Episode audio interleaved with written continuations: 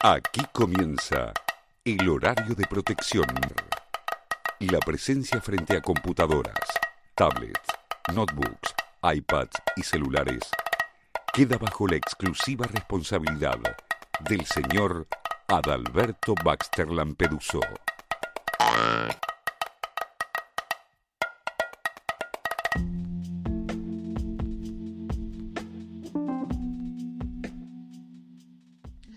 Bienvenidos a Baldíos en la Lengua Radio.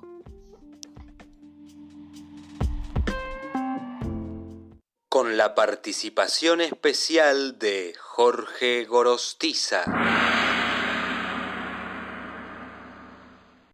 Estás escuchando Baldíos en la Lengua Radio.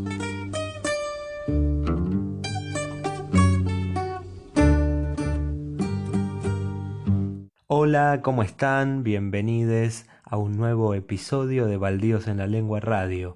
Soy Nicolás Antonioli y me acompañan los controles El Gato Negro. Gato, ¿cómo estás? Bueno, hoy vamos a tener varias perlas, eh, varios eh, segmentos importantes en el programa. Vamos a tener en exclusiva al director del Festival Internacional de Poesía de Medellín, el poeta, escritor, periodista Fernando Rendón, que va a estar conversando con nosotros en unos instantes en una comunicación directa con eh, Medellín, Colombia.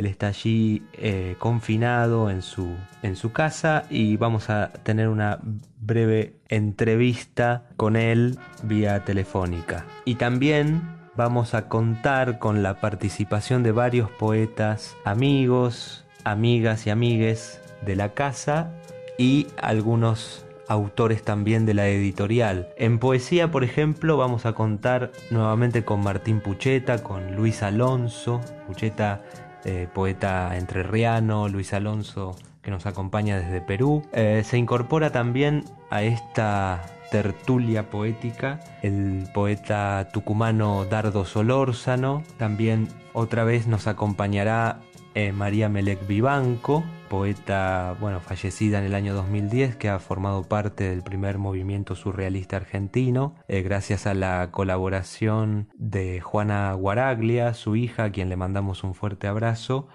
Eh, hemos podido obtener algunos audios inéditos de lecturas de sus poemas.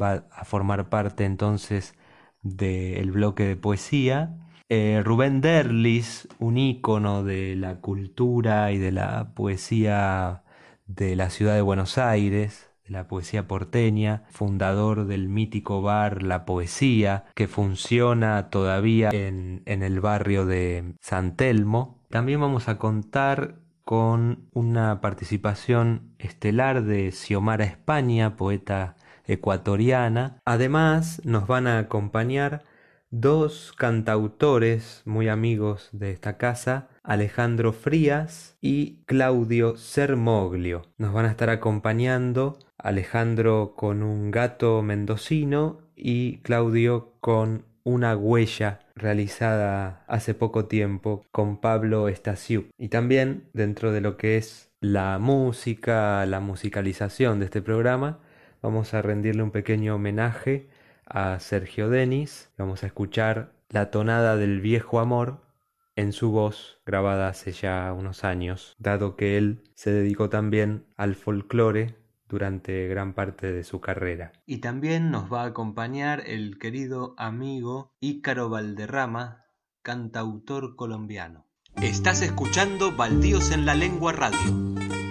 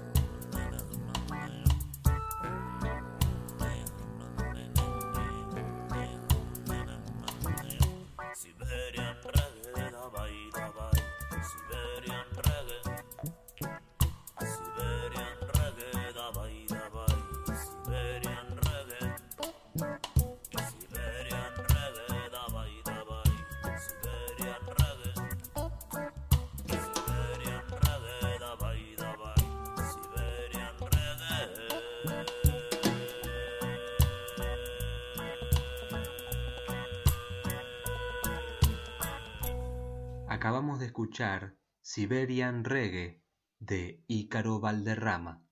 Estás escuchando Baldíos en la Lengua Radio.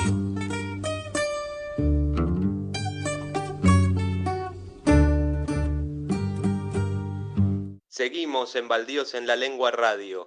Ahora vamos a viajar fugazmente a la ciudad de Medellín, Colombia, para encontrarnos con el admirado poeta, editor y periodista Fernando Rendón. Fernando trabajó como periodista en diversos periódicos como El Correo, El Diario, La Opinión y en el semanario opositor La Voz.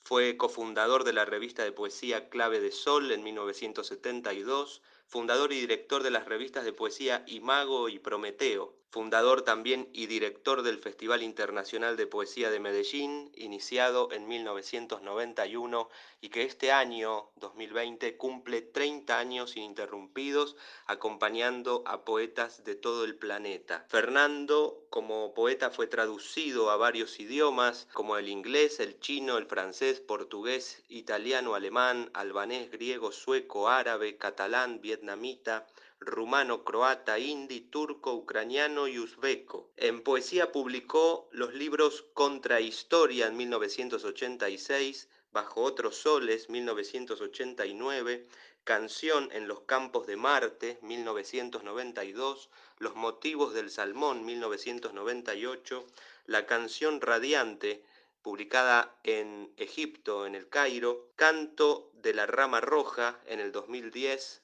fue su último libro, fue antologado en infinidad de antologías alrededor del mundo. Hola Fernando, te saludamos desde Baldíos en la Lengua Radio, ¿cómo estás? Muy buenos días Nicolás y muy buenos, buen- muy buenos días también a los queridos oyentes de este programa.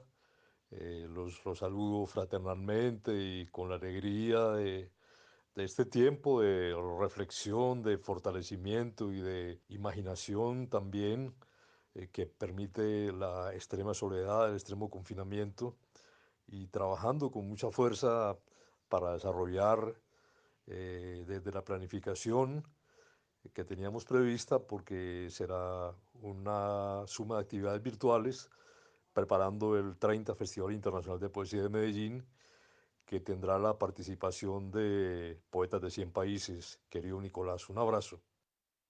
Gracias Fernando por haber accedido a conversar con nosotros en este espacio de reflexión que abrimos en el programa donde podemos intercambiar algunas ideas con los referentes que tenemos a nivel poético, a nivel artístico.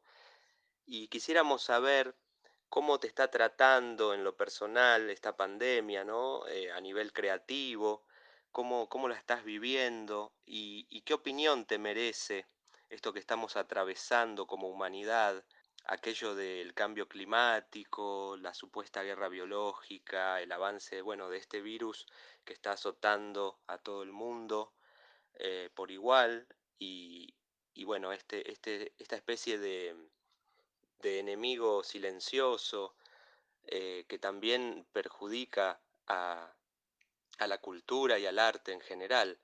¿Cómo, ¿Cómo lo estás viviendo?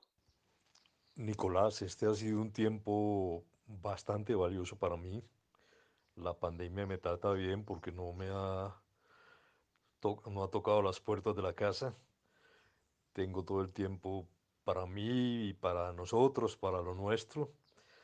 Eh, estamos en el periodo de preparación y desarrollo de un gran proyecto que involucra la participación de poetas de la mitad del mundo. Si hablamos de territorios, es como las tres cuartas partes del mundo. Eh, tenemos una gran esperanza en que este podrá ser un tiempo en que podremos desarrollar y ampliar en grandes líneas un diálogo entre los poetas del mundo y no solamente a propósito de los grandes problemas que padece la, la, humanidad, que padece el mundo, un tiempo en que pueda abrirse un diálogo eh, muy fuerte, muy productivo, creador, entre los poetas, los artistas, los filósofos, los académicos, los científicos, los luchadores sociales, los luchadores por los derechos humanos acerca de la guerra, de la lucha por la paz mundial, de la lucha por la defensa de la vida y de la tierra. Ese es el tiempo que todos los que estamos confinados en el mundo, que somos bastantes cientos de millones, tenemos para pensar más en nosotros y en los otros que somos nosotros, en fin, en la totalidad del género humano, eh, en la totalidad de la humanidad que nos constituye y a la que debemos todo nuestro tiempo, nuestra energía, nuestro abrazo y nuestra solidaridad. Así es, Fernando. Admiramos desde aquí tu sabiduría, tus, tus palabras, tu, tu visión sobre, sobre esto que nos aqueja y, y bueno, eh, en parte felices por, por verte activo y desarrollando ideas y buscando nuevas alternativas para seguir difundiendo a los poetas del mundo. Y mencionaste, bueno, varias cosas, los 30 años del Festival Internacional de Poesía de Medellín, que están cumpliendo, cumpliéndose en este año 2020, y también la nueva eh, perspectiva, la nueva manera que va a tener el festival para desarrollarse durante este año, que se va a realizar, como vos decías, de manera virtual, eh, participando más de 100 poetas, 140 poetas de todo el mundo, de los cinco continentes. Y pensando un poco en estos 30 años que han pasado, cantidad de, escritores, eh, si no me equivoco, cerca de 2.000 creadores de, de, todo el globo han concurrido a Medellín en estos 30 años, eh, cantidad de historias que seguramente han ocurrido. Eh, quisiera eh, que le comentes a nuestra audiencia y a nosotros cómo, cómo fueron esos inicios del festival, en qué contexto se dio eh, la idea, quiénes fueron los, los artífices, aparte de, vos, sé también que está el querido amigo Gabriel Franco y, otros, otros compañeros que participaron de esa gesta. Eh, quisiera que le comentes a nuestra audiencia un poco sobre esa, esa historia inicial del festival, allá por 1991 eh, o quizás antes, seguramente lo planearon durante bastante tiempo. Y si es posible también, me gustaría que compartas con nuestra audiencia alguna anécdota de aquellos inicios.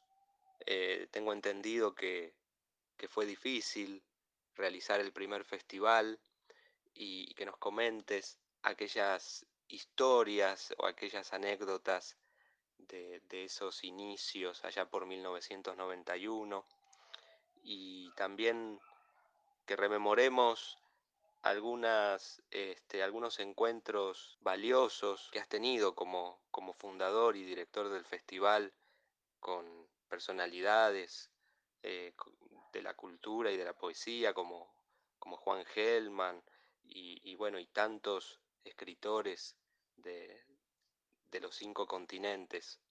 ¿Qué, ¿Qué historia se te viene a la mente así para compartir con nuestra audiencia? El Festival Internacional de Poesía de Medellín fue fundado el 28 de abril de 1991, en lo que fue posiblemente el peor tiempo en la historia de Colombia. Era el eh, tiempo de un dominio absoluto del cartel de Medellín, cartel de narcotraficantes encabezado por Pablo Escobar, sobre la vida urbana de Medellín, que fue considerado desde ese tiempo capital mundial del narcotráfico y que era como una especie de, capital mundial de la muerte. Aquí asesinaban a los luchadores políticos, a los luchadores por los derechos humanos eh, y también eh, mataban en innumerables masacres a muchísimas personas inocentes. En realidad la ciudad estaba aterrada, vivía un estado de sitio, un toque de queda virtual impuesto por el narcotráfico, que se agregaba al terrorismo de Estado que se venía viviendo, que de alguna manera se sigue viviendo. un Estado que no abre las puertas nunca completamente a la democracia en nuestros 200 años de vida republicana, participaba también de múltiples crímenes. Y el Festival Internacional de Poesía de Medellín surgió como una respuesta ciudadana, como una expresión de la resistencia poética y espiritual de la ciudad, en un tiempo en que estaba prohibido salir a la calle en las horas de la noche en que estaba prohibido reunirse más de tres personas, nosotros convocamos a una sucesión de actos públicos desde 1991 y la gente empezó a, concentrarse no solamente en el día, sino en la noche, rompiendo el toque de queda real que se abría paso en la ciudad y empezó a surgir una fuerza eh, profunda, una energía eh, como en otra dimensión de la vida de la ciudad. Así el festival que también significó una, significó una alianza entre las fuerzas de la poesía mundial y el pueblo colombiano eh, con nosotros. Nosotros los organizadores servimos como puente y hablo de queridos poetas como Gabriel Jaime Franco, como Jairo Guzmán, como Luis Eduardo Rendón, como Javier Naranjo, Alberto Vélez, Carlos Vázquez, un grupo de poetas de la ciudad reunidos alrededor de la revista Prometeo, que ya cumple 38 años en, este, en, este, en esta vigencia, y pudimos eh, desplegar esta acción eh, solidaria con, con, la ciudad, solidaria con el país, solidaria con el pueblo colombiano, y empezó a retroceder el estado de ánimo de, pánico de, la población y de esa manera eh, la poesía y la cultura, las fuerzas de la cultura de la ciudad avanzaron, avanzamos y, pudo perfilarse otra ciudad que si bien no ha resuelto todos sus problemas, eh, los ha desaparecido de, muchas maneras, los ha, los ha comenzado a resolver de muchas maneras y como digo, aunque no completamente, está por verse todavía el desenlace. La, la irrupción del festival en la vida de la ciudad fue tan potente, tan, encontrando una respuesta tan vigorosa de la, gente, tan necesitada de, del lenguaje poético, de, de, un sueño de humanidad, de el fortalecimiento del deseo de vivir resistir a la tormenta, a la barbarie, al estado salvaje en que se convirtió la vida de Colombia por la acción de fuerzas oscuras de la ultraderecha, que rápidamente el festival, desde el comienzo, a pesar de que teníamos muy poco dinero para convocar, se hizo multitudinario, la gente colmó los escenarios, podíamos realizar seis, ocho lecturas de poemas simultáneamente en auditorios que se llenaban y se llenaban de tal manera que en alguna ocasión el poeta Afonso Romano de Santana, el Brasil, eh, pudo percibir cómo terminando una sus lecturas de poemas se paró un segundo, fue hasta la puerta de salida y vio una aglomeración de gente enorme que no podía entrar al salón, al auditorio, a la sala de teatro donde se desarrollaba esta lectura de poemas. Entonces hubo que improvisar eh, otro acto afuera del auditorio porque la gente reclamaba que se le leyera poesía, que se, se le hiciera partícipe del acto. Entonces los poetas que iban terminando de leer dentro del auditorio salían a leer afuera con un megáfono y dice Romano de Santana que los aplausos de afuera se, se confundían con los aplausos de adentro y que él nunca vivió una situación parecida en ninguna parte. Aquí han estado muchos de los mayores poetas del mundo. Lamentablemente los poetas mayores se nos han ido escondiendo, se nos han ido yendo, pero tuvimos una gran alegría de saludar eh, a Bolso Yinka, que vive todavía, otros poetas latinoamericanos, entre los mayores que han estado partiendo, tristemente para nosotros, como Juan Gelman, Gonzalo Rojas, Ramón Palomares, Javier Sologuren, Blanca Varela, grandes hombres y grandes mujeres, eh, grandes figuras de la poesía, grandes protagonistas de la poesía del siglo XX. Eh, de esta manera, en conversaciones, por ejemplo, con Juan Gelman, conocimos su tragedia personal, la desaparición de su nieta a manos de la policía secreta del de Uruguay, en eh, con la policía de los militares de Argentina, me pidió ayuda a mí y a Tobias Burger para desarrollar la campaña de búsqueda de su nieta, esta campaña que venía en 75 países de la mano de Juan, logramos extenderla a Tobias Burger y yo, poeta alemán muy querido, muy, muy fraterno, trabajamos hombro a hombro durante muchos días y logramos llevar la campaña a 125 países, contribuyendo a la presión internacional sobre el gobierno de, de Sanguinetti en Uruguay, y hasta el punto de que pudo a través de esa presión lograr información suficiente dentro del gobierno de, y de gente que le ayudaba eh, desde muchas instancias. Pudo encontrar a su nieta, abrazarla, me contó, muy agradecido también por la ayuda nuestra, y muy feliz que había podido reconocer a su nieta, no solamente por la, el 95% de ADN que encontraron en ambos, sino también porque su nieta amaba tanto a los gatos como él. Es increíble, Fernando, todo lo que ha pasado por el festival en estos 30 años, que aparte de difundir a los poetas del mundo, eh, su, su, arte, sus, sus, textos, sus vivencias, también se, se ha conformado, eh, como yo digo, una gran familia mundial de, trabajo más allá de lo literario, ¿no? Acá nos comentás sobre el querido Juan Gelman y, y como argentino eh, te agradezco todo lo que, lo que has aportado a, a la búsqueda de la nieta de nuestro querido poeta nacional Juan Gelman y saber que el festival, entre otras cosas, eh, colabora eh, desde lo humano con los diferentes poetas, colegas, amigos, y va más allá de las obras, y es un vehículo para, para seguir trabajando juntos.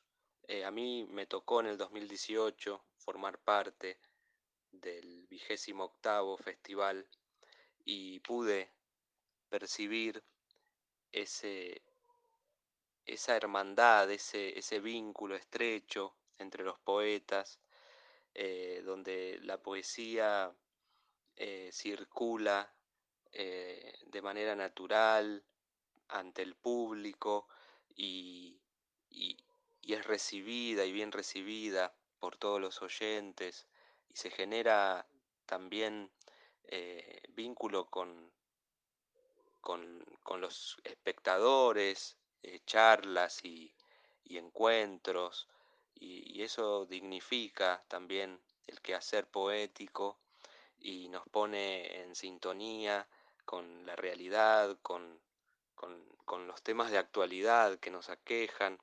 Y bueno, el, Festival de Medellín eh, como, vos bien decís, bueno, eh, se, ha configurado como un faro de, de, de esperanza, de, promoción de la paz y, y del, del, entendimiento entre los pueblos, que creo que es eso, ¿no? Eh, cinco continentes, año a año, eh, exponentes de la poesía de diferentes países se congregan en Medellín para para ofrecer no solo poesía, sino eh, vivencias y, hermandad. Bueno, Fernando, nos gustaría ahora que puedas compartir con nosotros eh, algunos poemas eh, de tu obra reciente o de, o de los libros que, que nombramos anteriormente con nuestros oyentes aquí en la radio. Estamos expectantes para conocer de tu voz directamente algunos poemas que quieras compartir con nosotros. Yo pienso que la experiencia del Festival Internacional de Poesía de Medellín, como tú bien lo expresaste, implica como la deconstrucción de la maquinaria del ego entre los poetas, expresa una irreductible manifestación de solidaridad mutua, lejos de la competencia, no diría desleal, sino perjudicial que se vive a veces en ciertos escenarios, en ciertos eh, sectores de la poesía, donde hay muchos que quieren ser el primero y una condición para que eso suceda es desconocer la obra necesaria, entrañable y fundamental de los otros poetas. Pienso que en el festival esto no existe y por el contrario se siente en el aire, se percibe de una manera natural, fresca, fluida, cotidiana, una hermandad entre los creadores de la poesía. Eh, en esto tiene que ver el público necesariamente, que es un aparato circulatorio del sentimiento y el pensamiento poético, de la, de la experiencia poética surgida de las actividades del festival. Es un público que se ha formado año tras año durante tres décadas y que los poetas que han tenido la posibilidad de venir a Medellín han experimentado en su contacto con, no digo la masa, sino con cada una de las personas que constituyen el, el pueblo, la población circulante del festival, han podido alimentarse de esa fuerza, han podido percibir el profundo silencio, la gran intimidad que hay en el público del festival, que deja de ser público, que empieza a leer poesía, que va a los talleres, que va a las escuelas, que quiere publicar un poema, que quiere vivir la poesía también, hacer de la poesía su fiesta, la fiesta del clan, de la tribu, del, de la familia, de amigos, de hermanos que acuden al festival. Y esto para mí es maravilloso, el silencio profundo que se ha establecido año tras año en los diversos actos del festival, que son ya más de 1600 durante 29 años, expresa y prueba la intimidad que hay en la transmisión de la creación poética, la intimidad profunda que se vive en las lecturas públicas tan despreciadas por algunos intelectuales de la poesía que prefieren la sola intimidad de ellos para leer, para escribir, o en todo caso una intimidad muy cerrada, muy pequeña, muy elitista para expresar la poesía, para decirla, para transmitirla como si el gran conglomerado de la población no fuera digno de ella. Y por el contrario, yo pienso que la poesía, como lo decía Lotremont, debe ser hecha para todos y por todos. Voy a leer un poema que no es tan conocido porque mi obra no es tan conocida, digo obra de una manera presuntuosa, pues mis poemas no son tan conocidos. Yo no trabajo para hacer una obra, trabajo para escribir un poema cuando puedo, cuando el poema, como una abeja que ha ido al polen, que ha ido a la flor, viene y da la vuelta a mi cabeza, da la vuelta a mi cuerpo y se posa en mi mano y me exige vivir, me, exige existir. Eh, puedo escribir un poema, no una obra, un poema, un poema tras otro, hasta donde la vida me permita hacerlo. Este poema se llama En flotación.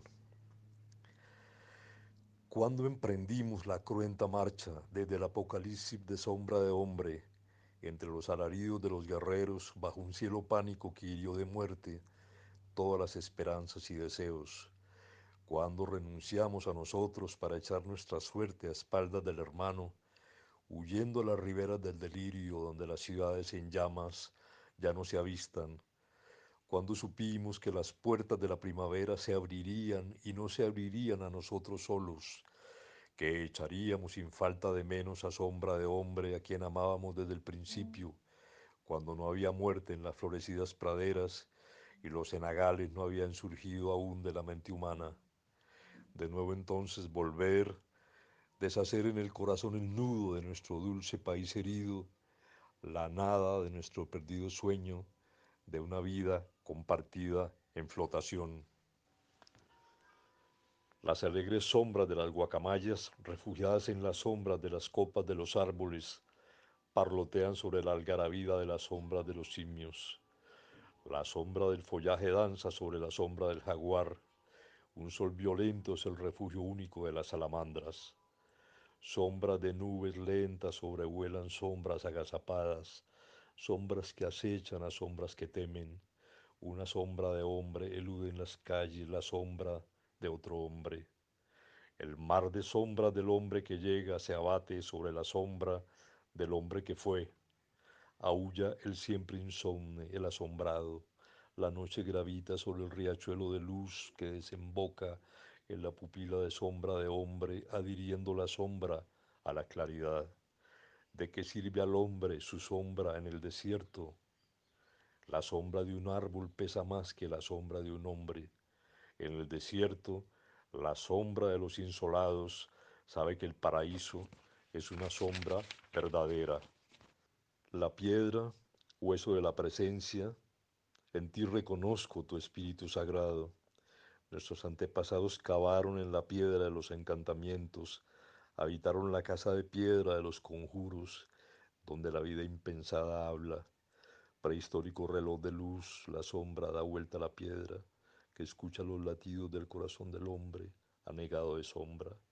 La lira de Anfiona alzó las piedras de Tebas, voces brotadas de la piedra recorren el laberinto del oído. Descendido de la piedra del sol, el hombre ya no escucha a la piedra que canta Lapidarios revelan secretas transformaciones de los sólidos, nuevas emanaciones de la pulsión del alba desde el corazón de la piedra que el rayo habitara un día antes que un agua sin orillas emergiese debajo la luz flotante, fraguando un entretejido de flores y animales para hacer del bosque una patria. Muchas gracias Fernando por, por tus palabras, esta visión tan abierta y acertada acerca de, para qué sirve la poesía, ¿no? Para qué nos reunimos los poetas, eh, que no es solamente para leer, sino para tratar de, de cambiar este mundo que nos oprime, que, está plagado de, de injusticias y de, y de momentos penosos para, para todos los hombres y mujeres que habitan este planeta. Y el poeta ahí apuntalando un poco las conciencias y, y, abriendo nuevos caminos, nuevos horizontes de, de libertad y, de, y también de, de creatividad, ¿no? Con, que a veces se torna contagiosa, por suerte, como vos bien decías, ¿no? El festival que, que ha provocado poetas en, en diferentes tierras y, y en diferentes eh, países de nuestro mundo. Y muchísimas gracias por, por este regalo que nos haces leyendo tu poema en flotación eh, que de algún modo resume eh, todo lo que, lo que vos venís llevando como bandera, ¿no? en esta militancia poética tan activa a lo largo de más de 40 años. Y quisiera rememorar un poco, brevemente, si, si nos permitís, porque dentro de tu bibliografía personal, eh, que has publicado varios libros. Eh, estoy muy de acuerdo con, con, eso de escribir poemas y no obras, ¿no? de cada poema como un mundo, un mundo nuevo a descubrir, eh, una, una, cápsula de tiempo, de, de imaginación, eh, que nos quisiera que nos permitas bucear un poco en esos textos, en esos poemas eh, de, de, tus inicios. Hay un libro que me llamó mucho la atención, Canción en los Campos de Marte, eh, que data del año 1992, eh, o sea que prácticamente es contemporáneo al inicio del Festival de Medellín. Eh, si, si, te parece compartirnos eh, esto es un pedido más personal, algunos poemas de canción en los campos de Marte. Como no, con mucho gusto, Nicolás. Voy a leer algunos poemas breves que constituyen el cuerpo de Canción en los campos de Marte. Guerra. Siempre tendrás razones. Tú vas a sacar la espada como un ángel y cuando la has desenvainado, ya eres un demonio. Historia. He descrito a un ciego el sol y me ha hablado de su tierra incógnita. También he visto un oscuro alfarero moldear y quebrar a su antojo la masa obediente. Yo me ocupo impaciente en dislocar la tortuosa coherencia de estos días, y no me quedaré a vuestra carnicería, a vuestros guías quien los guía, no me gusta este mar de sangre que quiere eternidad. Para los sordos canto, en saber partir reside el secreto del impulso. Oficios. Bromeando fríamente como mercenarios antes de consumar una matanza, acuden los hacheros al bosque. Bromeando fríamente la pupila sobre el tajo, ajena el gigante que se desploma. Bromeando fríamente como la muerte nos visita, bromeando fríamente como el amor que se va. Nave colisionando con una procesión de témpanos, la proa partida desde el astillero y a ninguna parte, avanza el navío del tiempo. Yo canto el capitán, sus ojos brotados, demencial, y a los viajeros aterrados porque la travesía no es turismo. Y cuál canción silbábamos asomados a las barandas, bajo el verano aparente, canto el rayo sobre cubierta, el relámpago desnudando la palidez de la tripulación de veteranos. Y canto los arrecifes a la vista, la radio muda, el pánico a babor bajo granizo, el pánico a estribor. Pero también canto los sueños submarinos que atraviesan la pesadilla que crece, la serena voluntad de vida que acalla el huracán, la certidumbre en el azar en que creo. Último poema para no cansar. Bifurcación. No puede ser. Veíamos a través de densas capas de materia, escuchábamos avanzadas voces en la noche sorda. Bebíamos la realidad que estaba y no estaba porque fluía en el arroyo de la percepción. Así nos amábamos y no nos amábamos, nos dábamos el sol y la muerte en los labios húmedos. Increíble, querido Fernando, esta posibilidad que nos da la poesía de compartir el pensamiento poético que es verídico y palpable y que subyace a todo poema, a todo poeta. Estamos muy emocionados de haber compartido contigo eh, esta charla, este intercambio de ideas y también, bueno, eh, haber sido eh, oyentes de, tu poesía. estamos realmente felices y conmovidos, agradecidos por, por habernos brindado estos pequeños minutos para conversar, pensar y, compartir eh, todo lo que estás haciendo hace años por los poetas de, todo el, planeta Tierra. Em, quisiéramos, antes de despedirnos de vos, eh, que nos comentes brevemente eh, en qué fechas y de qué manera entonces eh, los lectores y amantes de la poesía pueden conectarse para presenciar el Festival Internacional de Poesía de Medellín en su versión virtual. Bueno, querida audiencia, queridos y queridas oyentes, todo tiene su fin y de esta manera nuestra conversación termina con esta invitación fraterna y cariñosa que eh, puedan conectarse a las redes del Festival Internacional de Poesía de Medellín en Facebook, eh, YouTube e Instagram para presenciar la programación del festival que en su 30 edición, su 30 edición, que irá durante 70 días de poesía desde el primero de agosto hasta el 20 de octubre y, podrán de esta manera conectados eh, presenciar eh, más de 125 actividades del festival y eventualmente en algunos, en algunos conversatorios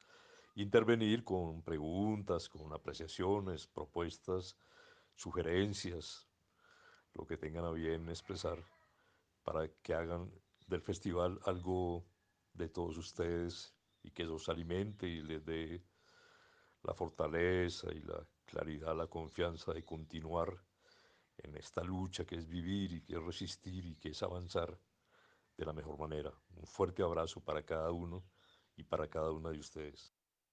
Gracias querido Fernando por haber compartido con nosotros y con nuestra querida audiencia estos minutos y bueno, quedamos entonces atentos a las novedades que anuncie el Festival Internacional de Medellín para poder compartir entonces eh, la poesía y, los pensamientos de, de todos los poetas del mundo.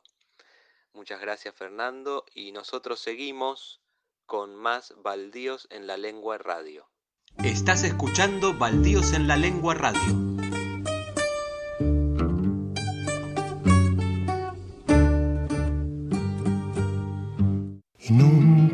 De olvidar. En la arena me escribías, el viento lo fue borrando y estoy más solo mirando el mar.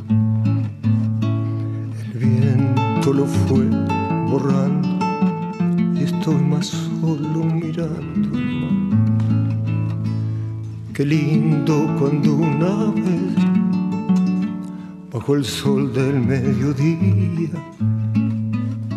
se abrió tu boca en el beso como un damasco lleno de miel. Se abrió tu boca en el beso como un damasco lleno de miel. Herida la de tu boca, que lástima sin dolor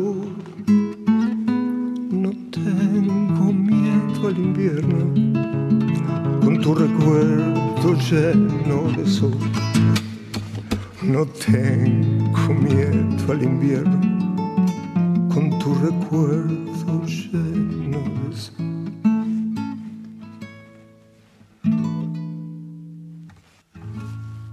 Acabamos de escuchar Tonada del Viejo Amor, Sergio Denis, homenaje de Baldíos en la Lengua Radio. Estás escuchando Baldíos en la Lengua Radio.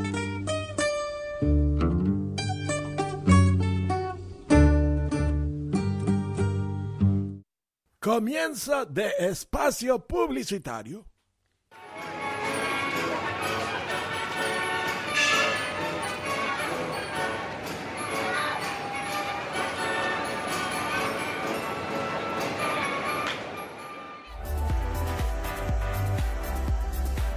Escucha las voces en la proa del mundo.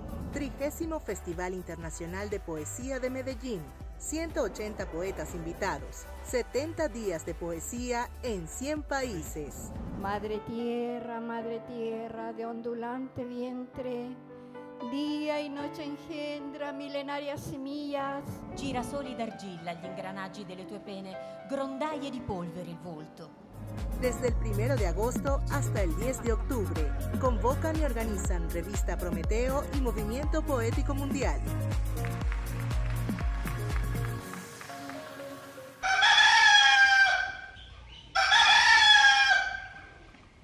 Editorial Baldíos en la Lengua. Poesía, narrativa, cuento, ensayo y teatro. Contacto a baldiosenlalengua.gmail.com Recibimos manuscritos inéditos. Fin de espacio publicitario. Estás escuchando Baldíos en la Lengua Radio.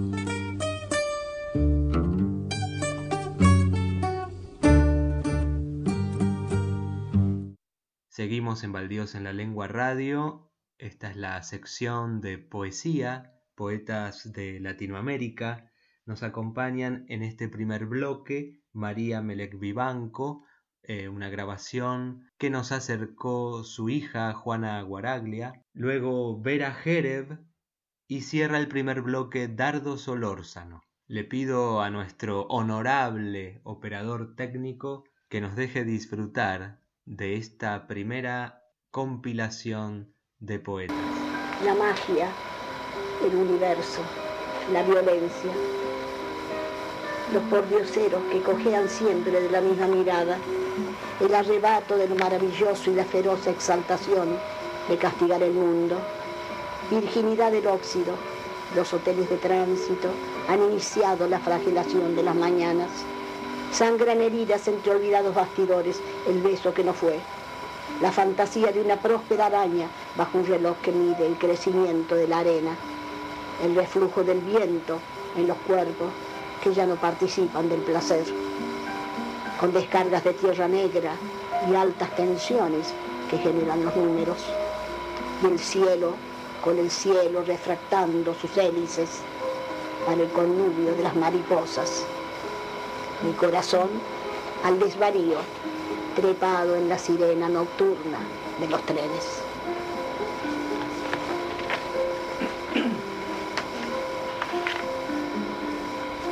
Desde aquel holocausto, ella pacienta cartas enterradas, epidemias por miles, garfios de lunas que humillan primaveras, depradación mezclada con harina de huesos, almirantes que lucen sus medallas mortales e intrigas palaciegas que trocan en el monte cada flor por su muerte.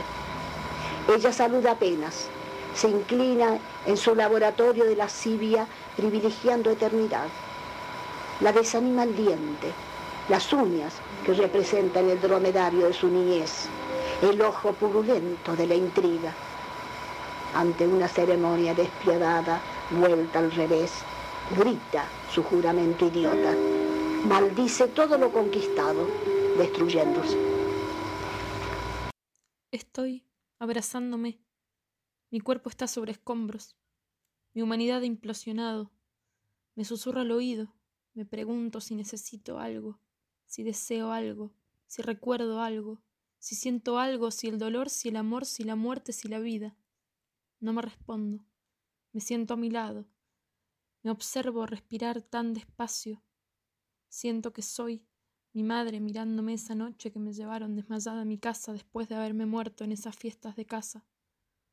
Pienso que he renacido tantas veces en el mismo cuerpo. Me pregunto al oído si ha llegado entonces ahora el verdadero morir, de esos que no tienen regreso. No me respondo.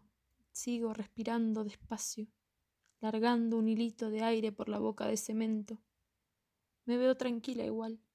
Quizás esté soñando algo lindo. Estoy abrazando una roca puntiaguda en posición fetal. Continuó sentada mirándome. Me acaricio el brazo desnudo. La roca se transforma en los diarios de mi niñez. Saco uno. Me leo en voz alta. Me lloro. Los diarios de mi niñez se transforman en los de mi adolescencia. Saco esa carpeta roja destruida con hojas casi transparentes a cuadros. Me leo en voz alta. Me lloro. Mi cuerpo en el letargo comienza a agitar su pecho y cambia su expresión. Sigo leyéndome. La taquicardia me hace moverme entre escombros, me paro, saco otro cuaderno, me leo con más fuerza. Mi yo dormida grita, mi yo de pie grita, grito en todas mis dimensiones. Mis diarios de la adolescencia se transforman en mis diarios actuales. Ella los tiene agarrados con fuerza, se los saco con violencia. No ha abierto los ojos, pero se mueve furiosa entre los escombros. Me leo con tanta fuerza que ella se contorsiona y llora. Cuando me veo llorando lastimada entre los escombros me detengo. Su llanto no para, me arrodillo. La vera adormecida se ha transformado en la niña que fui y patea las piedras que la rodean. La miro en silencio, le pido que se calme. No me responde, continúa enfurecida. Le pido que pare de llorar. De repente, abre los ojos se sienta, me mira. Vos no vas a decirme cómo velarme a mí misma.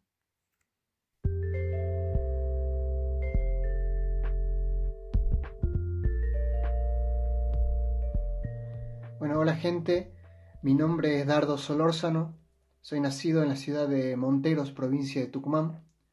Y bueno, actualmente por las circunstancias que nos tocan vivir, estoy residiendo en las afueras de, Humahuaca a causa de, esta cuarentena que me encontró aquí. Quería compartirles un poema de mi libro Ella sucede. El poema se titula Grieta. Tu cuerpo no se reconoce frente a su propia voz. Por eso entró tu lengua en mi boca para llamarse en mí. Un hombre entra en el monte callado Cierra los ojos al oír tu nombre.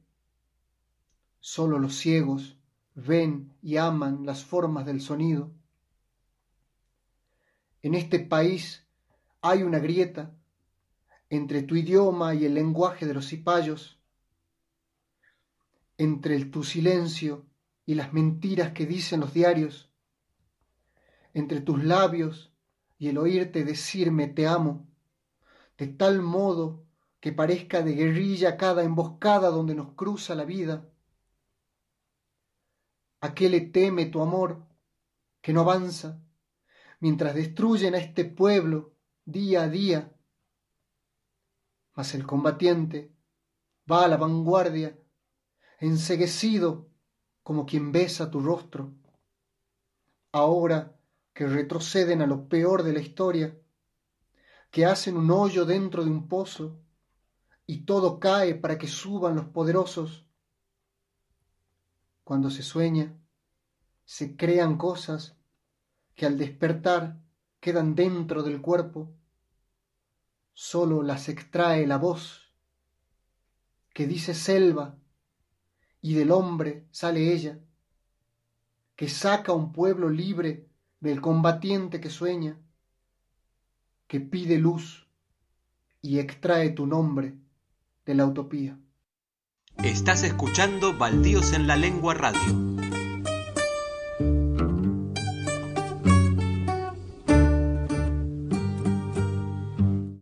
Seguimos en este segundo bloque de poesía con Martín Pucheta Luis Alonso, Rubén Derlis y Osmar Bondoni. Ahora que me gusta una chica, no me duelan las hormigas coloradas. Son como chichoncitos de risa para mi piel las ronchas, como airecitos de sol, pancita de empanada, como flores que se acurrucan, se apimpollan de frío, como tortugas debajo de la servilleta o escondidas en el trapo de piso. Que me ataquen todos los mosquitos, que me muerda un perro y una víbora a la vez. Ahora que me gusta una, si me llego a morir, ni cuenta me voy a dar. Hojas de té. Cada uno va llegando, cada hombre y mujer imaginados. Se dejan caer como hojas en una tetera, en una memoria, y van destilando lo que se puede decir. Lo que callan va hacia el fondo. Cada uno ha llegado. Se sienta en sus respectivos lugares. Me dejan la parte de la mesa que me hace juez y representamos los viejos juicios. Algunos quieren tener sangre bolchevique en las venas. Los otros quieren esa sangre entre las manos. La tarde da paso a simetrías. La figura de mis amigos, hombres y mujeres imaginados, se transforman en alces, serpientes, cuervos, osos, todos heridos de distintas formas. Yo les reparto la sal para que disfruten sus heridas. ¿Cómo se nos verá desde fuera? Seguramente seríamos un buen desafío para el lenguaje, para un poema, para un cuento o una novela. Pero no hay tiempo para más. Son las 3 de la mañana y el vapor de la última gota ha desaparecido con ellos. Transformación. Anduve adolescente como tantos, áspera la boca de morder sin sabores, un no saber qué hueco me dolía mientras me buscaba en todos lados y en ninguno me hallaba. Dentro de mí brotaba en el silencio la luz en flor que pronto estallaría. Fue así que un día, no sé cuándo, todo estalló con distinto latido. Era el instante del alumbramiento. Dejé de mirarme el ombligo como suprema vocación. Sentí la fuerza de la vida al borde. La poesía mudó de territorio. Desnuda a veces o vestida apenas con las más simples de las viejas palabras. Tricé el mutismo con la garganta viva y salí con mi pequeño grito inaugurado a sumarme al grito grande de los hombres. La calle era un panal de mieles agrias, de aullidos de vivir a fiebre y diente. Cuando los ojos llenaron de ruido, descubrí la sangre de las letras. Me crecí en un poema sin pasado y siendo el mismo, ya era otro mientras nacía con todos. Madrugadas del trabajo pueda otra vez asombrarme por la porfía del sol, consolación de los desposeídos, y para ver cómo estalla mi árbol asusado por los fastos de septiembre. Seguir viviendo para volver a consagrar una copa de vino en el ritual de la amistad y asomarme de nuevo en un libro querido a la página aquella que me hizo tan feliz. Seguir viviendo para poder sentarme a la cabecera de la mesa en la familia y mirar entre risas y sabores esos rostros amados que me llevaré algún día, y para ver cómo empuja mi tiempo en los ojos de los niños nuevos y sentir cómo toda mi historia se resume en el mirar de mi mujer. Seguir viviendo para cruzarme en la calle con un hombre que alza sobre los hombros a su pequeño niño y piensa que no hay nada más en este mundo. Para ver cómo la brisa acaricia en los balcones las banderas mientras el pueblo pasa festejando, reclamando, recordando. Para sentir cómo ahuyenta pesadumbres la llave de la puerta del hogar. A veces, cuando el viento surero acuna las altas copas, creo entrever entre las hojas ciertas formas, siluetas, contornos, son los rostros sin olvido de mis amigos muertos, mis amigos maravillosos, los cazadores del relámpago, los que fueron amados por las palabras que ellos fecundaron para legarnos armonía y trascendencia, los que opusieron al gatillo un verso y combatieron contra el tiempo con la armadura del amor, los amigos que me esperan en la luz definitiva para seguir alimentando juntos la fragua de las sagradas utopías. Pero yo quisiera quedarme todavía en esta tierra amenazada, lacerada, humillada, postergada, seguir viviendo para ver antes de irme, aunque sea un atisbo, una señal, como un vislumbre de que los hombres por fin se han dado cuenta. Atardece, los fuegos del otoño doran los últimos follajes y resplandecen en la cabeza del hombre que está inclinado ante el destino, pidiendo humildemente seguir viviendo todavía un poco más, un poco más.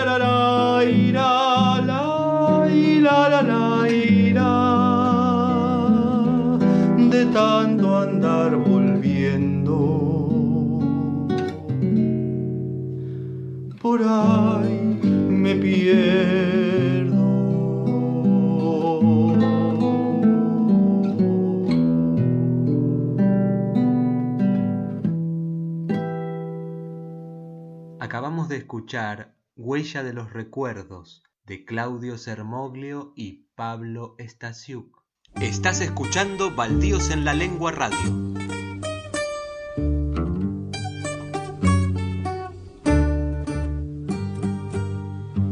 Bueno, ahora vamos a analizar un poco la poesía de la poeta ecuatoriana Xiomara España junto al poeta español Paco Domene.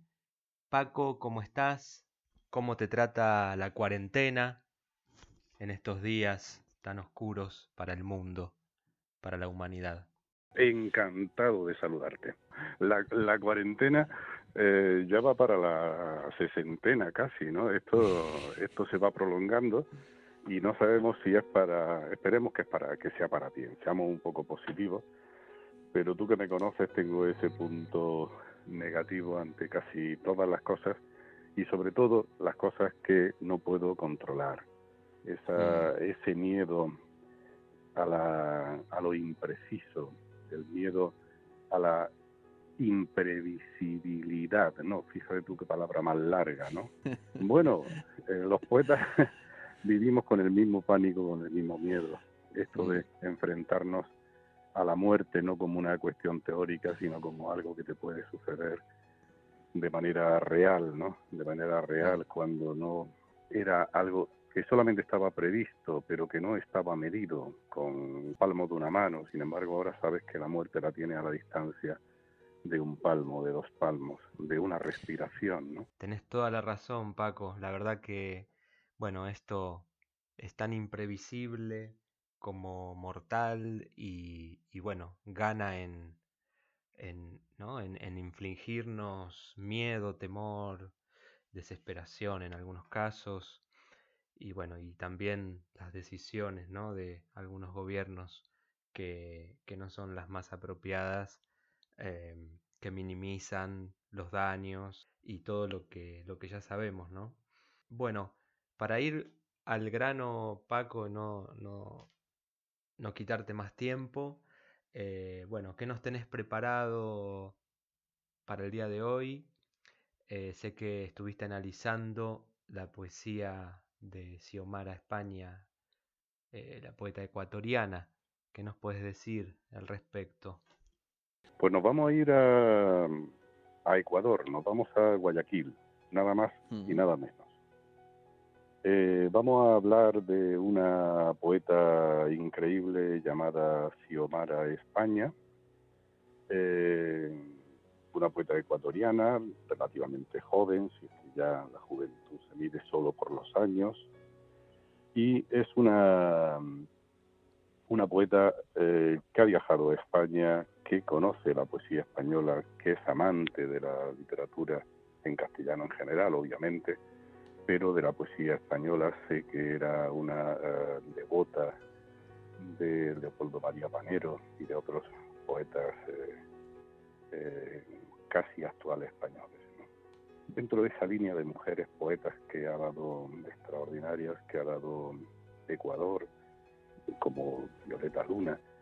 Xiomara España es una, una poeta que se debe de conocer, que es bueno que la conozcamos, porque consigue con sus poemas, con sus palabras, con su manera de entender el mundo, consigue eh, poner delante del lector caminos por donde andar. Crítica es ensayística, ensayista, es catedrática de, de universidad, como digo, una viajera e penitente, con una obra poética muy sólida detrás, desde Concupiscencia de hace ya unos años hasta Vigilia, con eh, celebración de la memoria. Estamos ante una poeta importante que ha sido traducida al inglés, al portugués, al árabe, al japonés.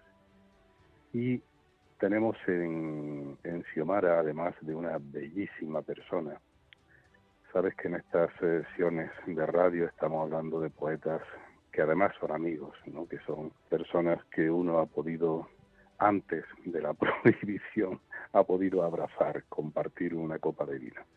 Ya te digo, estamos ante una poeta, eh, utilizar otra vez el adjetivo eh, imprescindible parece que es una redundancia, pero en su caso es importante para conocer lo que se está haciendo y de muy buena, eh, haciendo muy bien en la, en la poesía hispanoamericana. ¿no? Una poeta con una sencillez aparente, pero con una enorme complicidad en el fondo, con unas metáforas poderosas, verdaderamente sorprendentes. Estamos ante una voz muy personal, que en estos tiempos en los que han tratado de igualarnos a todos y muchas veces por la parte de abajo, el hecho de que haya unas voces potentes, fuertes, poderosas como la de Xiomara se agradece muchísimo. Y no renuncia a nada de la profundidad clásica, desde luego no es una poeta trivial como muchas, como tú sabes, está vendiendo en esa especie de poesía granel que en la que estamos viviendo en estos tiempos. Para no extenderme, sí me, sí me gustaría eh, decir que tiene un punto de provocación y un punto de ternura, todo en una especie de potajito hermoso de sensibilidad.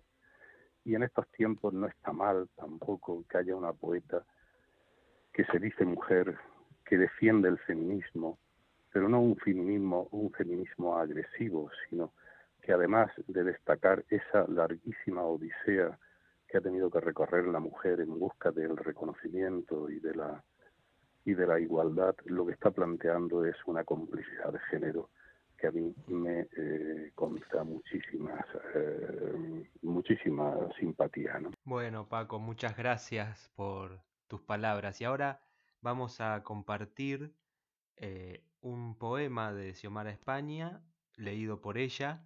Así que, bueno, Paco, muchas gracias por tu aporte a este humilde programa. De verdad, muchas gracias, Paco. Nos vemos pronto. Muchísimas gracias a vosotros. Alta la noche y sus navíos. Queda solo el sueño verdadero. La certeza no es el sueño ni la muerte. Es la travesía ambigua del primer respiro incertidumbre.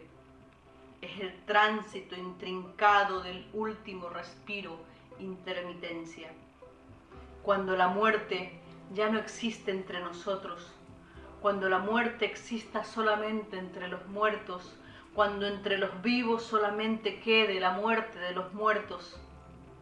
Luminiscencia vaga, repetida en los retratos, azar del tiempo, plenitud, declive.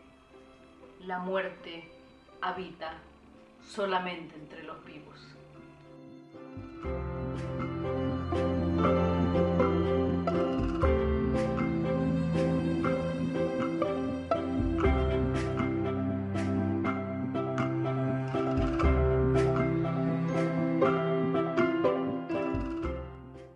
Estás escuchando Baldíos en la Lengua Radio.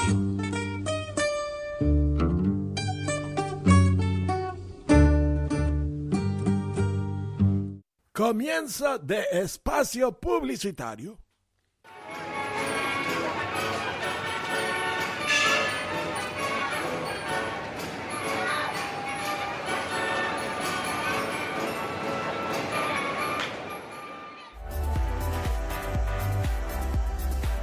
Escucha las voces en la proa del mundo.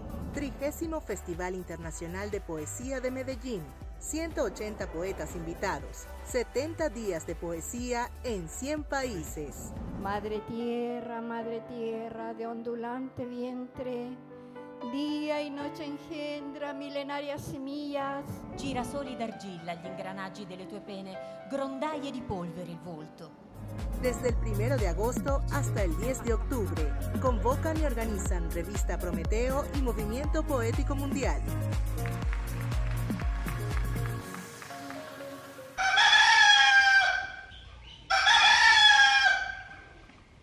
Editorial Baldíos en la Lengua. Poesía, narrativa, cuento, ensayo y teatro. Contacto a baldíosenlalengua.gmail.com Recibimos manuscritos inéditos. Fin de espacio publicitario. Estás escuchando Baldíos en la Lengua Radio.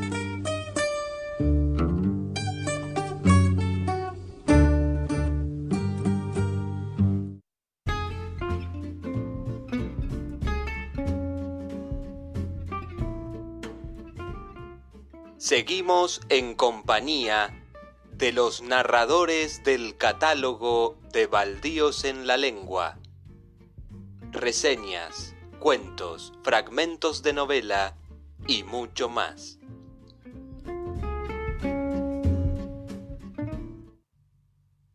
Seguimos con Hernán Vergara, otro autor de Baldíos en la Lengua, editorial, poniéndole voz a el cuento Body Alien del libro Insombio y Relatos Fantasmas, editado por Baldíos en la Lengua en el año 2019, perteneciente a Hernán Vergara y a Sandra Gasparini. A continuación, para Baldíos en la Lengua Radio, Hernán Vergara leerá, en representación de Sandra Gasparini y el colectivo VIZ, presente.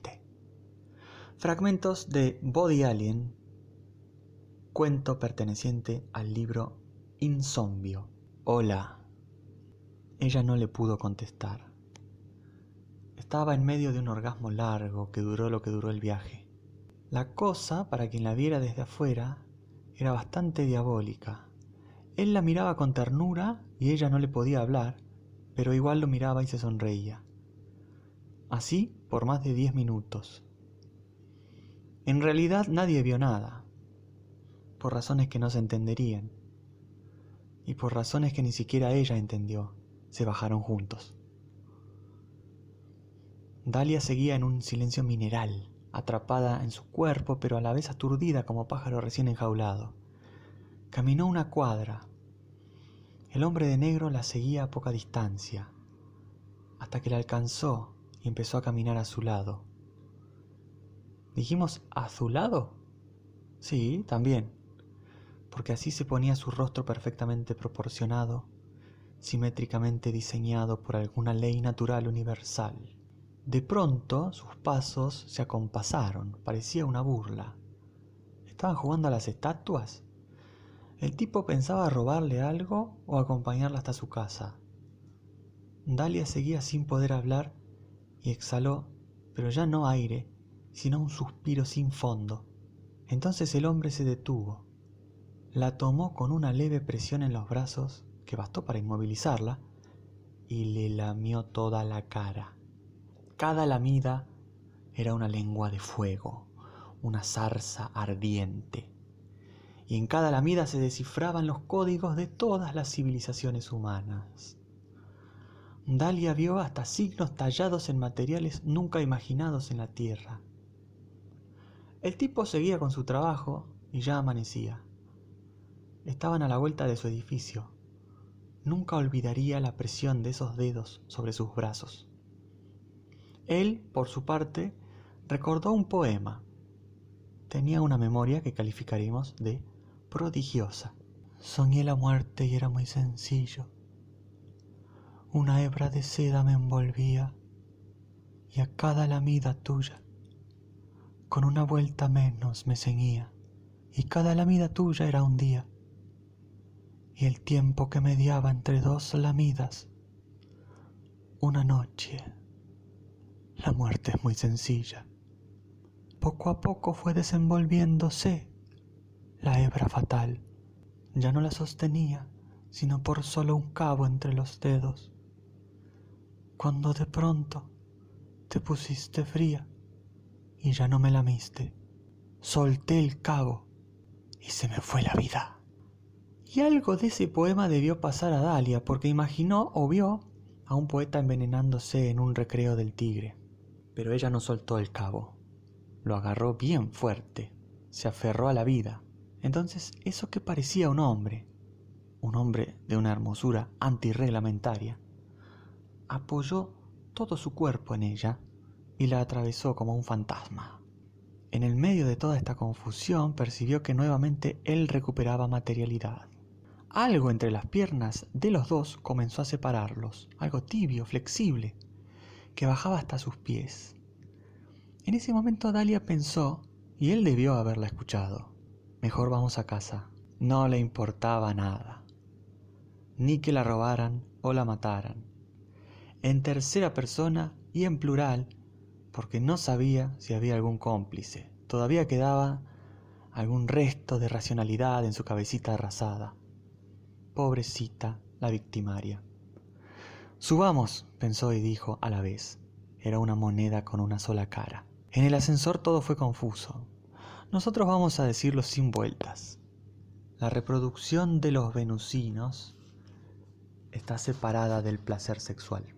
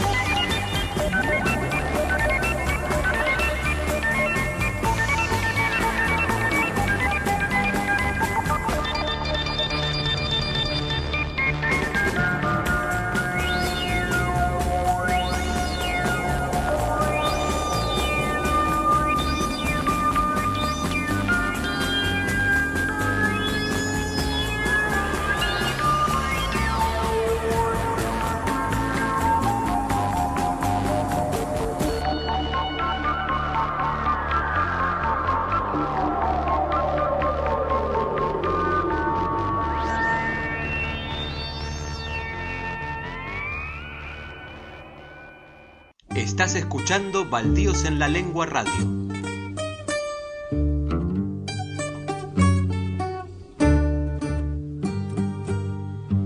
A continuación escucharemos a Omar Ramos leyendo fragmentos de la novela El dolor de la ausencia, editado por Baldíos en la Lengua en el año 2019. Buenos días, soy Omar Ramos. Les voy a leer el primer capítulo de mi novela El dolor de la ausencia, que publicó el año pasado, en el 2019, Nicolás Antonioli en su editorial Baldíos en la lengua. Sucesivos presentes.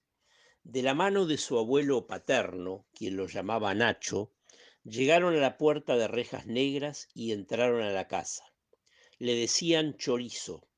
A Ignacio le hacía gracia, recorría los patios con su bici, la dejaba en la galería embaldosada que se estiraba como el chicle bazuca que le compraba la abuela. Su papá le traía chocolatines que compartía con Pablo o su hermano, eso siempre y cuando su padre no saliera tarde del laboratorio y ellos no cortaran las hortensias azules del jardín o los malbones de los canteros. Ignacio calcaba los mapas en la escuela, inclinado en el pupitre. El papel se movía, los trazos no daban con la forma. Quería que el mapa abarcase todo el espacio. Jugaban con su hermano a los soldaditos en el limonero de hojas manchadas. También los subían al níspero y al ciruelo de ramas altas. Un día se quedaron sin comer postre porque abrieron la puertita del jaulón de los canarios. Les daba pena verlos encerrados. Dijeron que le querían dar lechuga y en el intento se les escapó el naranja, como el color de los gajos del árbol que estaba en el fondo del jardín. La abuela paterna contaba que de chica pelaba las naranjas de un tirón sin cortar en pedazos la cáscara, porque le habían dicho que de esa forma podría casarse muy joven. Durante la infancia de Ignacio, todas las tardes, en el verano, Pasaba el frutero con los canastos repletos de naranjas, duraznos, melones y sandías. Jugaban en la huerta, ubicada en la medianera del fondo, detrás del segundo patio, donde el abuelo tenía el cuartito de las herramientas. Ignacio empuñaba el rastrillo y Pablo la pala.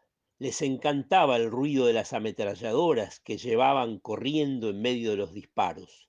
Hasta la cocina donde la abuela amasaba la pasta.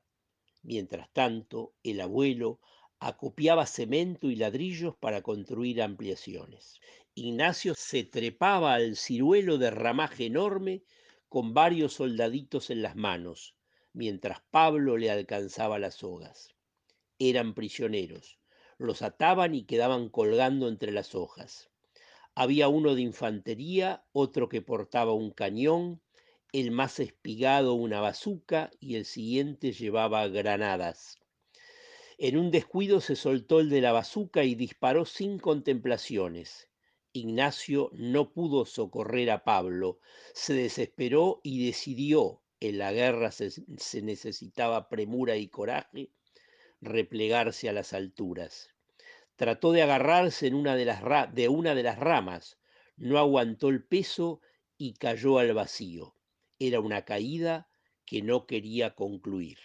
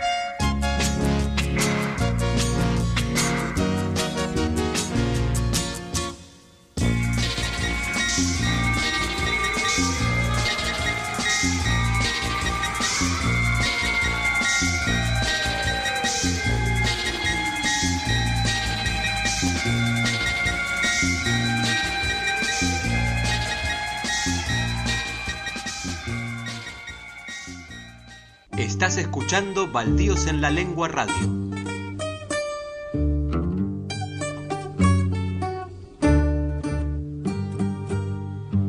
A continuación nos acompaña Marcelo López Marán, autor de Baldíos en la Lengua, quien nos va a leer un fragmento de Memorias de un pueblo que no se va, editado por Baldíos en la Lengua en el año 2018.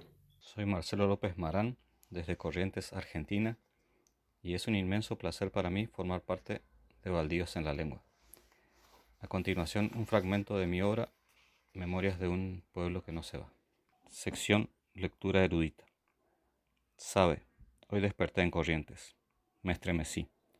La ciudad se me abrió en la página 13. Entre las letras de tanta gente la descubrí. No parecía usted la desgracia. Eso pasaba cuatro páginas delante.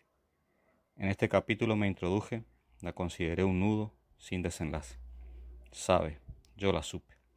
Era usted la mujer de mi muerte la de mi vida ya la había olvidado muchos libros atrás. Yo andaba de a pie, como se estilan los comienzos. Usted no andaba, no funcionaba, estaba parada. Igual que mi celular, igual que mi reloj. Aunque ya no existan relojes, el índice delataba el tiempo. Las menos doce. Sabe, usted lo sabía. En Corrientes nunca nada funciona. Los colectivos, los mercados, la quiniela, la gente que apuesta su suerte en cada número nunca funcionan y usted se queda parada, sin marchar hacia atrás. Al pie de páginas anoté. Tampoco con, usted iría a funcionar. Decidí acelerar, salir del punto muerto, utilizar el suspenso de cruzarla una vez, al menos, más. Llovía y su reflejo en los charcos de la avenida Abril me la entregó empapada de sol. Encandilaba cuando la choqué. Por eso no pude verla, no quise verla jamás. Eso le dije a la policía, la policía que me detuvo, que me interrogó acerca de su final. Yo no pude verla, menos reconocerla. Embarrada en mis lentes, oculta en mi ensucia parabrisas, ya no me buscaría usted, no me encontraría ya. Yo era un sinónimo de tierra enmugrecido en el olvido, el antónimo preferido de los que no quieren recordar. Porque sabe, usted era la mujer de mi muerte, mi vida ya estaba corriendo detrás. Por eso la dejé morir antes de tentarme una secuela. No hay trilogías en corrientes. A veces es mejor así.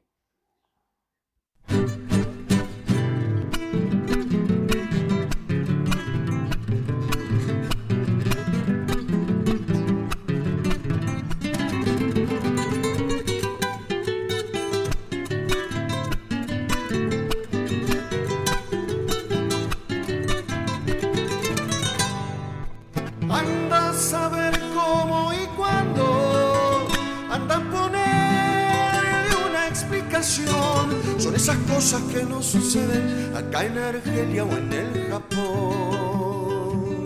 donde haya dos personas que se distraigan por un instante, algo entre ellas se asoma sin física, química ni forma. Mientras paso con un dedo ese lunar que hay en tu espalda, alguien en alguna oscuridad recita el nombre de una mirada, como un conjuro y en un murmullo va a repetirlo para su almohada y entre sus sueños habrá una voz que le desvele las madrugadas.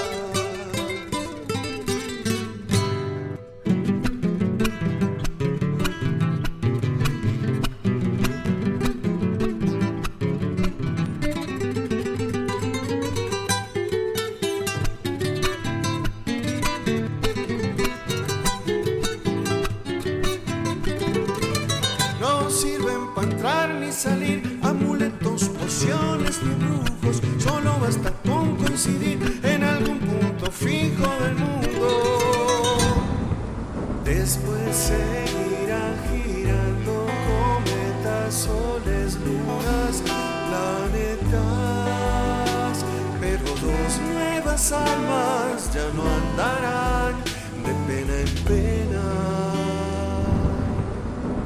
Mientras repaso con un dedo ese lunar que hay en tu espalda, alguien le da alguna oscuridad, recita el nombre de una mirada.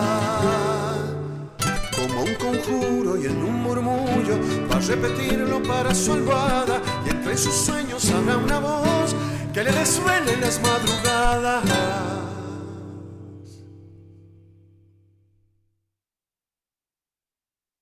Acabamos de escuchar Las formas del amor, Gato Cuyano, interpretado por Víctor Cortés, con letra de Alejandro Frías.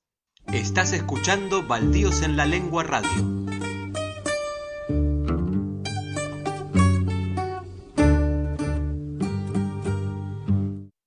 Comienza de espacio publicitario.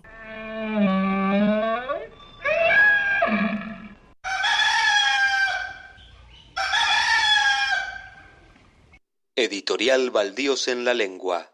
Poesía, narrativa, cuento, ensayo y teatro. Contacto a baldíosenlalengua.gmail.com Recibimos manuscritos inéditos.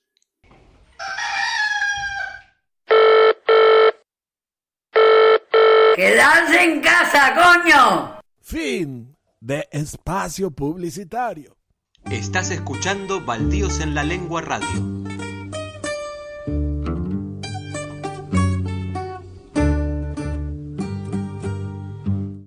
Bueno, querida audiencia de Baldíos en la Lengua, estamos cerrando ya esta cuarta edición del programa, muy felices por haber contado con la participación de Fernando Rendón, director del Festival Internacional de Poesía de Medellín, a quien le reiteramos nuestro eterno afecto y saludo y acompañamiento en todos los proyectos que lleve adelante el festival. Desde aquí, desde nuestro humilde lugar, siempre contarán con el apoyo y con la energía para acompañarlos, no solamente a Fernando, sino a todo el equipo que hace posible el milagro de Medellín. Así que bueno, aquí estoy con el gato negro en los controles.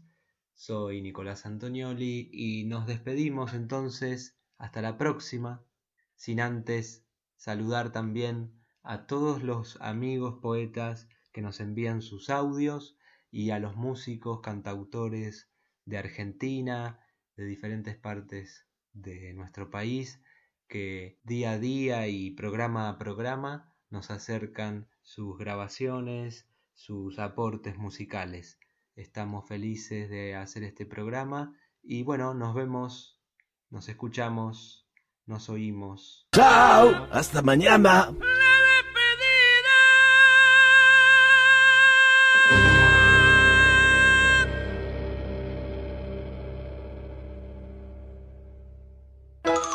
Convertí en un pepinillo, Morty. Soy un pepinillo. Soy pepinillo Rick. Escuchen, no soy el hombre más amable del universo, porque soy el más inteligente y ser amable es algo que la gente estúpida hace para mejorar sus opciones.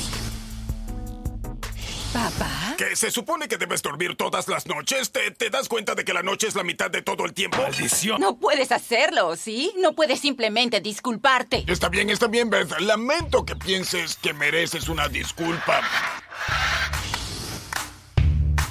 Veo este lugar y comienzo a sentir ansiedad sobre todo esto. Está bien, tranquilo, Morty. Escúchame. Sé que nuevas situaciones pueden ser intimidantes. Las ves y asustan porque son diferentes. Pero si las encaras y vas hacia ellas como un toro, maduras.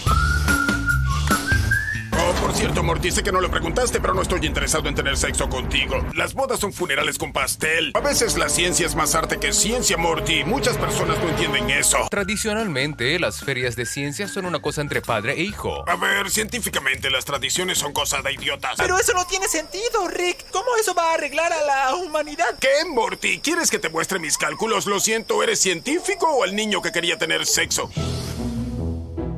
Escucha, Morty, odio decirte esto, pero lo que la gente llama amor es en realidad una reacción química que lleva a los animales a procrear. Es fuerte, Morty, y luego desaparece dejándote parado en un matrimonio fallido. sí, eso diría ahora. Soy como el tipo ese. Arsenio, ¿no es eso lo que decía Arsenio en su programa? Morty. Esa es mi frase, ¿recuerdas? ¿Sabes lo que significa woba loba dob dob? Ah, es solo la estúpida frase que suele decir Rick. No es estúpida en absoluto. En mi idioma significa estoy sufriendo mucho. Ayuda, por favor. Pues te diré que lo dice con ironía, amigo. Oh, vaya. ¿Qué es lo opuesto de Waba Loba Dop Dop, damas y caballeros? ¿Por qué no querías venir aquí? Porque no respeto la terapia. Porque soy un científico. Porque invento, transformo, creo y destruyo a diario. Y cuando no me gusta algo del mundo, lo cambio. Ay.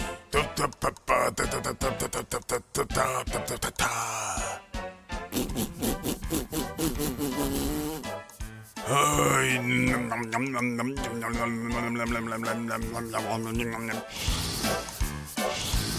Cuando sabes que nada importa, el universo te pertenece y nunca he conocido a un universo que le agrade la idea. El universo es básicamente un animal, se alimenta de lo ordinario. Vivir es arriesgarlo todo. De otra forma, solo eres un pedazo inerte de moléculas aleatoriamente ensambladas a la deriva yendo hacia donde el universo te sople. Rick, ¿sabes? Durante todo este tiempo no te he escuchado mencionar esa frase que sueles decir, la de Wabalobadobdob. No la necesito, tengo una frase nueva. ¿Oh, sí? ¿Y cuál es esa, Rick? Quiero a mis nietos. Oh. ¿Cayeron? Es una broma. Mi nueva frase es, no importa un carajo. Yo shake that ass, bitch, and let me see what you got. Yo shake that ass, bitch, and let me see what you got. Ruedan los créditos. Yo shake that ass. Los créditos, vamos. Yo shake that ass.